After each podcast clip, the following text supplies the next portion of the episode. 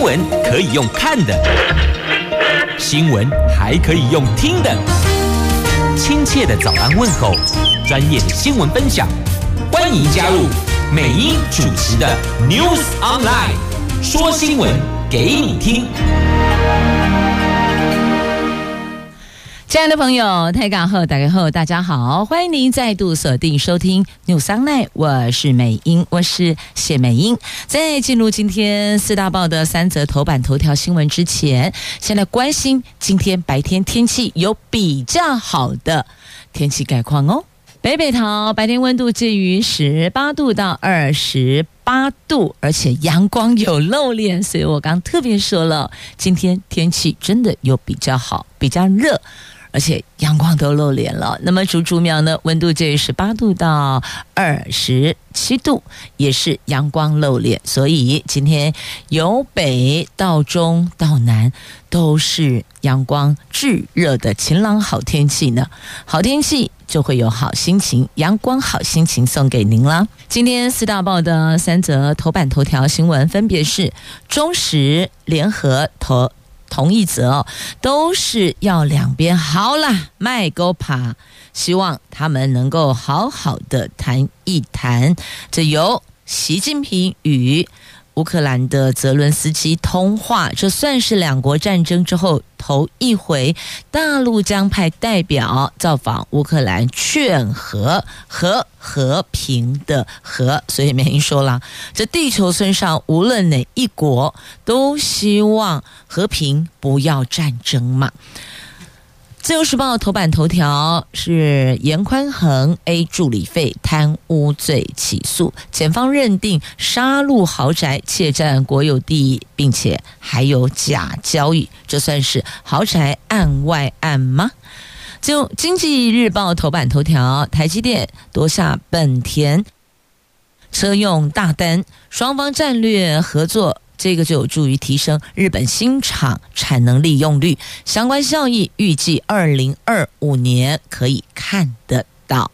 我们先来看《经济日报》头版头条的新闻：台积电车用接单有好消息了，获得了全球前六大汽车品牌日商本田大单，相关的效益预计在日本二零二五会计年度起。可以显现，也就是二零二五年的四月，这是台积电首度拿下本田订单。业界预期双方合作将在台积电日本熊本新厂进行，不仅为台积电带来稳健订单来源，也有助于提升台积电日本新厂量产初期的产能利用率呢。不过，由于相关效益还是要至少两年才会浮现。因此，相关消息。昨天并没有激励台积电的股价，中场还是下跌，下跌了六点五元，最后收盘破五百了，收在四百九十一点五，下探一月中旬以来的低点。外资持续的卖超九千零七十七张，是连三卖。ADR 礼拜三早盘继续跌，大概有百分之一。好，这个是在《经济日报》头版头条的新闻。我们先来关心中时联合头版头条的新闻喽，是这条啦。这一则就是有关乌克兰跟俄罗斯的战争，难道露出和平的曙光了吗？因为中国国家主席习近平跟乌克兰总统泽伦斯基，他们两个人在昨天四月二十六号通上电话了，而且这通电话一讲一个小时呢。习近平强调，中国坚持劝和和平的和哦，劝和促谈，中国将派代表，特别代表到乌克兰等国进行访问，就政治解决乌克兰危机与各方沟通。乌克兰则是宣布悬缺已久的驻华大使人选，这个是从二零二二年二月二十四号俄罗斯乌克兰战争爆发之后，习近平与泽伦斯基两个人首度进行的电话会谈。他们两个人上一次通话是在二零二二年的一月，那个时候都没战争。那个时候两国战争还没开始哦，那时是为了庆祝中国跟乌克兰建交三十周年。泽伦斯基昨天对习近平重申一个中国政策，欢迎中国为恢复和平通过以外交手段解决危机发挥重要作用。泽伦斯基更在推特 po 文，这次通话将为中国乌克兰两国的关系发展注入强大的动力呀。那在习近平三月下旬访问俄罗斯会晤普丁，外籍媒体就报道，习近平应该很快就会跟泽伦斯基通话。那泽伦斯基也在美联社表示，他愿意邀请习近平访问基辅，等于是透过媒体公开邀请的意思啦。那习近平也特别强调，对话谈判是走出战争唯一的出路。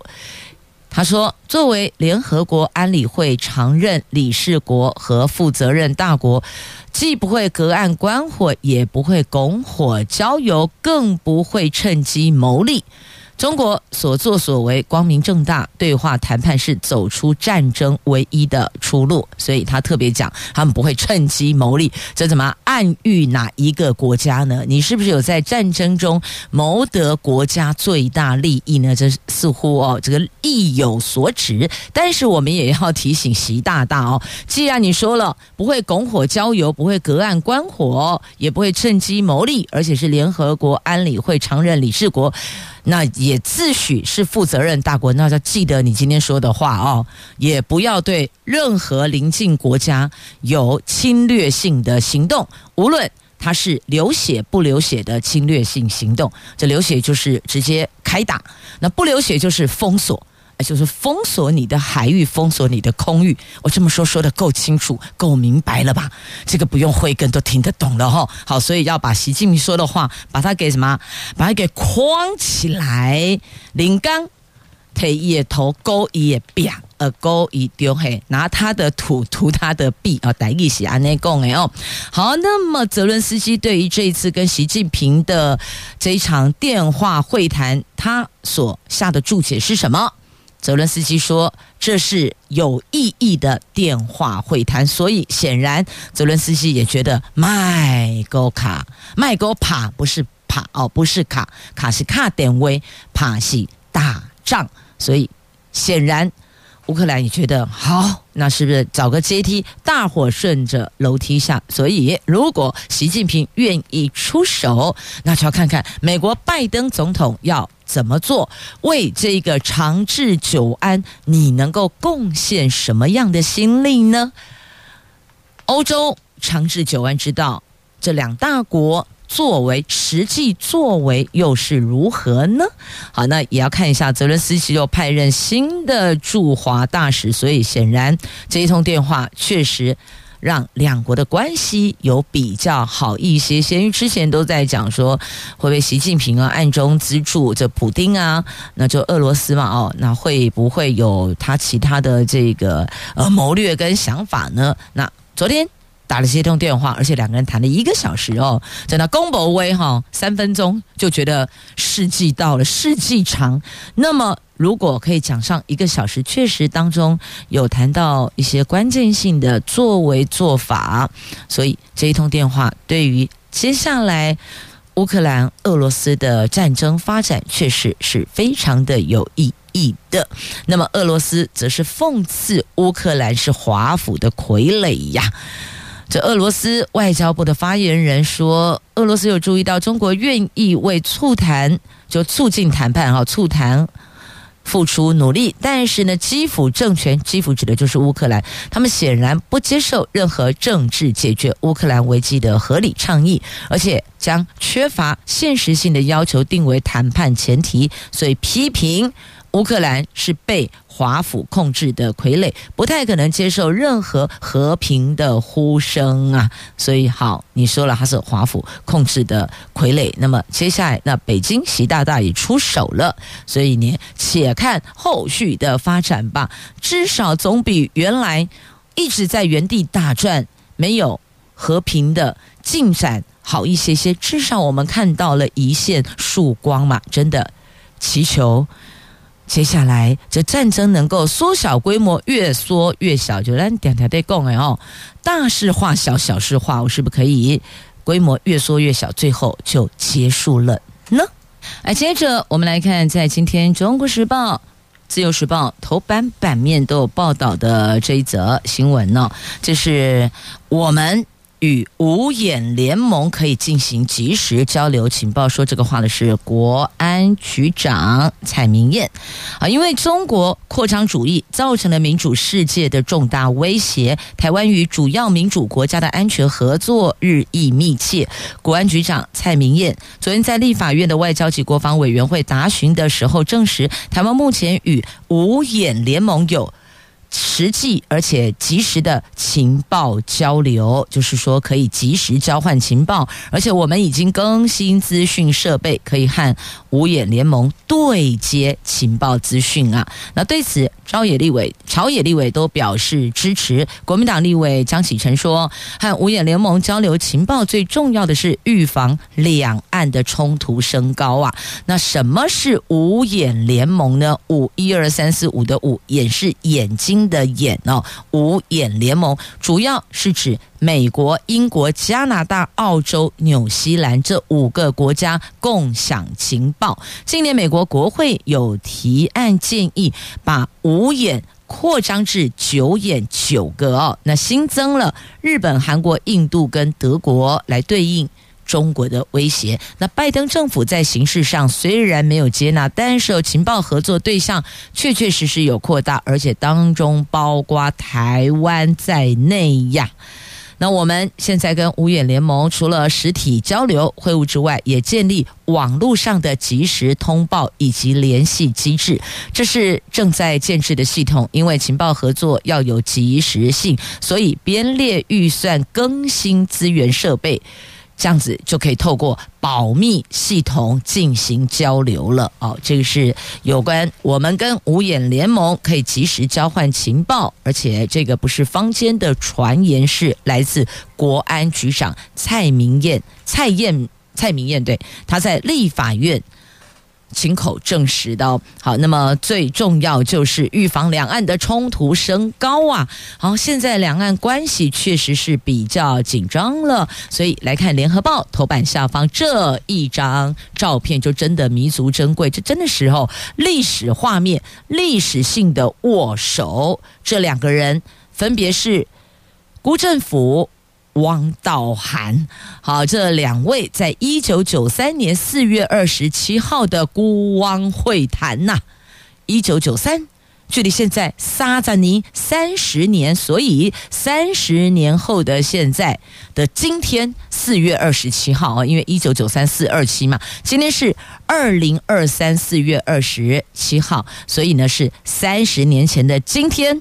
当时，我们的海基会董事长辜振甫与大陆海协会的会长汪道涵，他们两个人在新加坡举行辜汪会谈，有这个历史性的画面哦。你看，现场的媒体哦，人山人海呀，我还以为说是什么样的一个街头表演，所以呢，这么多的围观群众，结果不是，全部都是带着相机的，不是相机就是摄影机，要不然就是麦克风，所以。有平面媒体，有电台，有电视记者都在现场采访，历史性的画面。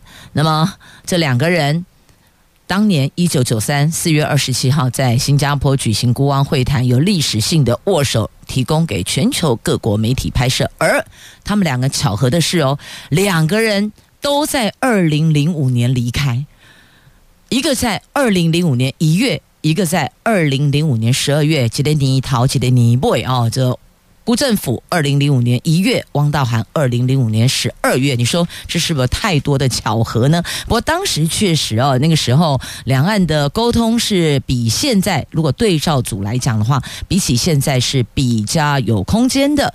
那么李大为说，两岸沟通停滞只会增加猜忌，因此会有误判。好，这是。刚好四二七三十年前，所以把这一帕带出来了哦。那么这是在今天媒体所报道的，从三十年前的辜汪会谈再来看现在的状态哦。那现在的海基会的董事长是李大伟，所以去问他沙赞尼金、沙赞尼奥。那李大伟他强调，两岸沟通停滞只会带来猜忌误判，所以他呼吁大陆以务实、不带有政治前提的新思维看待两岸关系的发展呐。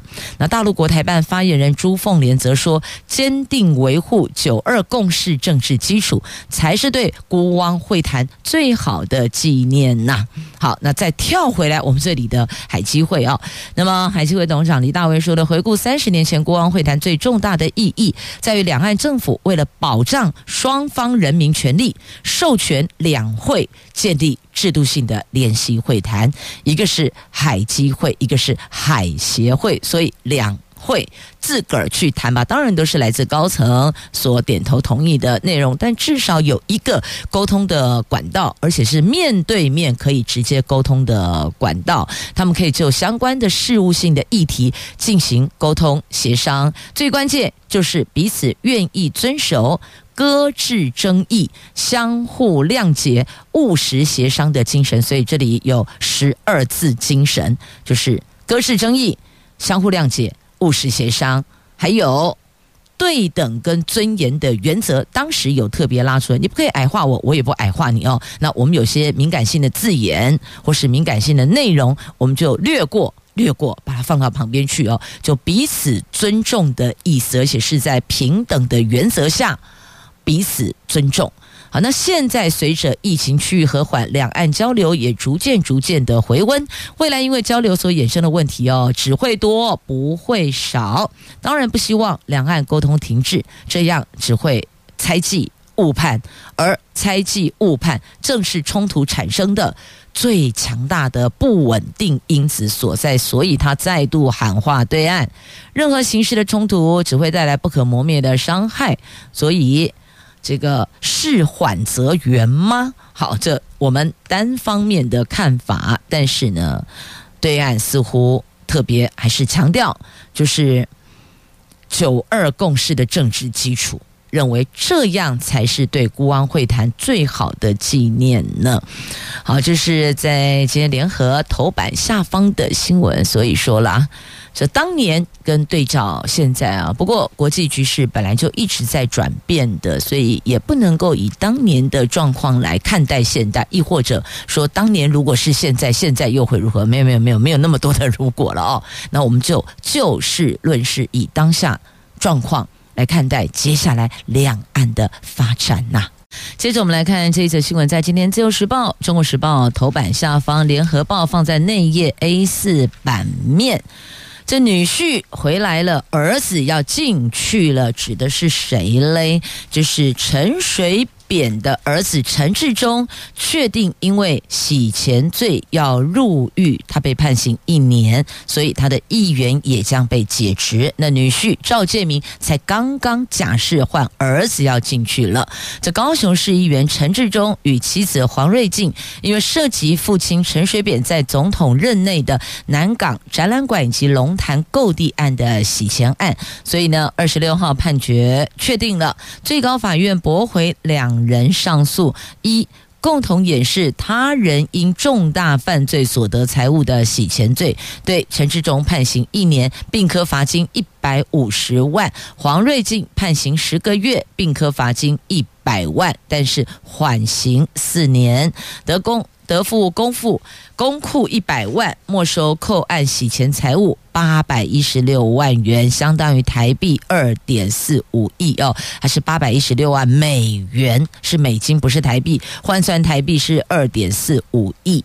那他们判决定验后，因为陈志忠必须入监，最高法院通知检方启动防逃机制，最近将由高雄地检署传唤执行陈日中入监服刑。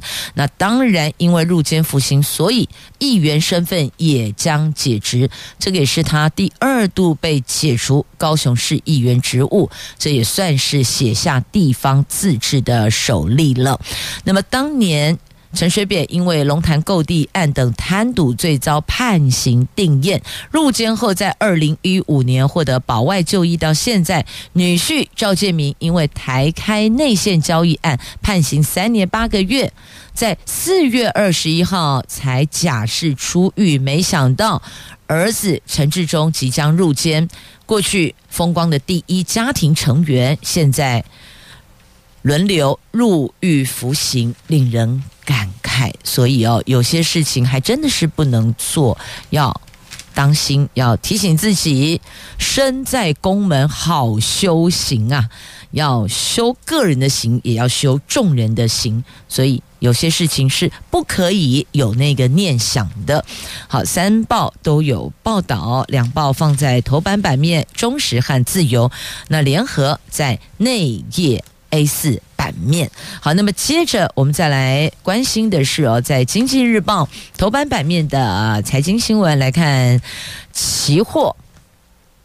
台湾股市跌破季线支撑后，市场市场信心溃散，冲击了昨天盘中再度大跌八十四点。不过，随着市场神秘买盘进场拉抬台指期，那期现货价差一度正价差达到三十七点，拉期货带现货，中场加权指数顺利的逆袭收小红，神救援顺利的使得我们台湾股市。暂时的免除持续破底的危机呀，虽然是暂时解除，但总比一路被往下推好多了。那昨天台湾股市在美国中国关系持续紧绷中，行情回测一万五千两百八十四的低点后，随着政府基金持续的出手，逢低点活。海逢低点火海运、航空等绩优传统产业股，中长指数由黑翻红，小涨三点，收盘在一万五千三百七十四点，成交量萎缩到两千一百九十五亿。好，这是昨天的股市，还有这期货。那接着我们哎，同样头版下方啊，我以为是座谈的这个活动讯息，不是，来看一下哦。这台湾美国贸易倡议有进展了。好，这个是美国贸易代表戴琪说的。他说，美国正与台湾磋商台湾美国二十一世纪贸易倡议，今年一月也已经进行一轮谈判了，那取得相当的进展。对目前进度，他感到非常鼓舞，还透露美国财政部正在研。就美国台湾避免双重课税的议题，是啊，这边课一下，那边课一下哦，就是一条牛扒两次皮呀，所以双重课税确实是有检视的必要性的。好，那么再来，我们继续关心哦，希望。上半年能够签双边贸易协定，好，这是来自我们行政院所表述的，等于就是呼应美国贸易代表戴琪所谈到的哦，二十一世纪贸易倡议。那进度他觉得非常鼓舞，那也觉得非常开心哦，有相当的进展。因此，我们就顺水推舟，行政院经贸谈判办公室就说了，目前相关进度。都在掌握中，仍然以上半年能够签订第一阶段的双边贸易协定为目标。好，所以期盼上半年就能够把这个签约给走完。可是现在好像已经四月，今天二十七号，转眼这个星期就过去了，下个星期就是五月份了。所以两个月内要完成双边贸易协定，好像似乎在时间上面比较紧张一些些呀。来，先提醒居住在中立龙岗大操场周边的朋友们要注意了，因为现在这里有蚁窝出没，有好多的红火蚁呀、你以为是蚂蚁熊，原来是红火蚁，假恐怖哦！这一座龙岗大操场有两千处蚁窝，两千。不是两处，也不是两百，是两千处哦。所以红火蚁大兵入侵龙岗大操场了，提醒民众不要靠近。现在陆军第六军团指挥部已经协请厂商进行灌药作业了。最近草地上有插上防治旗帜，有树立告示牌，进行防治作业。预计今年中完成清除，所以提醒您暂时不要进入草皮，也不要去移动标示旗，也不要踩踏蚁丘，避免被乙害。好，这特别特别要提醒大家，如果你有亲朋好友还是无缘的另一半住在龙岗大操场附近，请提醒大家。最近不要踩草皮啊，行迈起后啊，吼，因为红火蚁在这两千处蚁窝，你看多可怕。好，那么接着大家关心的健保费涨不涨？来告诉你，因为安全准备金至少有一点零一个月，所以明年健保费可望不调涨费率。健保会说，卫福部总额试算草案等行政院最终核定为准，所以现在看来应该是这样啦。那后续还是得行政院。final 后对外公告为准。好，那么另外呢，被骂了哦，执政党被在野党骂了，骂什么呢？骂减煤跳票，煤就是煤炭的煤，要减煤跳票，因为买煤的预算就购煤预算暴增二点六六倍耶。台电解释，煤价大涨，实际编列用量少十八万公吨，另外备转容量。将改灯号，那蓝衣立委则批这个是鸵鸟心态呀。接着再来看今年的长照基金，恐怕。会有赤字预算，这是过去都没有看过，现在看到了，恐怕会有问题了。因为经济情势不如预期，税收挹注也会受影响。但五年内仍然是够用的。那立委质疑钱没有花在刀口上啊！长照二点零在民国一百零六年上路，卫福部今年编列了六百零三亿，但是因为经济情势没能像前几年乐观，才。财政部估计，今年只能够提供长照基金五百多亿，将首度出现赤字预算，所以立委忧心。我国长照基金年年增加，但是住宿机构长照人力还是不足，重度失能的住宿机构家庭也无法使用长照服务，质疑经费没有用在刀口上。哎，五百亿耶，今年编六百零三亿耶。这到底是用到哪里去呢？我想各立法委员是有责任要去厘清，要去检视，到底长照这一环的钱都花到哪里去？有没有浪费空档之嫌？是不是有些并没有花在刀口上？是否有检视的跟检讨的必要性呢？好，这是有关长照基金的区块。那么再来，我们关注这个是。囤房税，来自桃园、新竹、台中、台南等等七个县市，去年七月开始实施非自住住宅按差别费率征收，也就是囤房税。那么，台东、澎湖、新北。要跟进推囤房税，最快明年开征的时候适用。那去年有七个县市已经上路了，有二十五万户今年缴税会受到冲击，平均每一户大概因此要多负担将近五千元呢。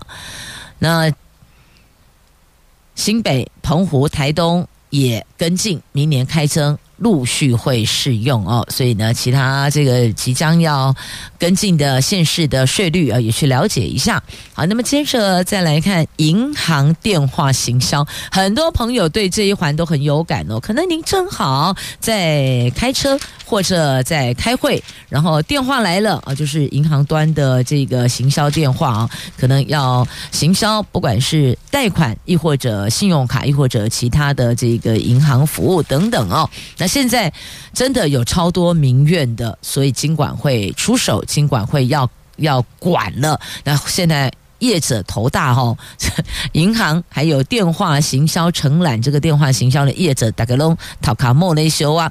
因为金管会说要限制行内共享信用卡各资，那信贷、房贷促销将会因此受到影响。这个就是民众三不五时就收到、就接到银行客户来电询问是不是需要借款啊，要不要理债呀、这电话多到不胜其扰，所以金管会因此决定出手管管秩序了。前天邀请银行工会、信用卡委员会，还有多家银行协商限制电话行销的方式哦。那多家银行希望金管会不要一棒子打死电话行销，因此未来倾向采取载明你电话行销的业务项目，包括了信用贷款、房屋贷款等等，让信用卡办卡新户能够更明确的照表操课，表态是否接受这项业务项目的电话行销呢？好，当然如果有这一笔资金需求的朋友接到这样的一个是否有需要贷款的电话行销，他会很欢喜，因为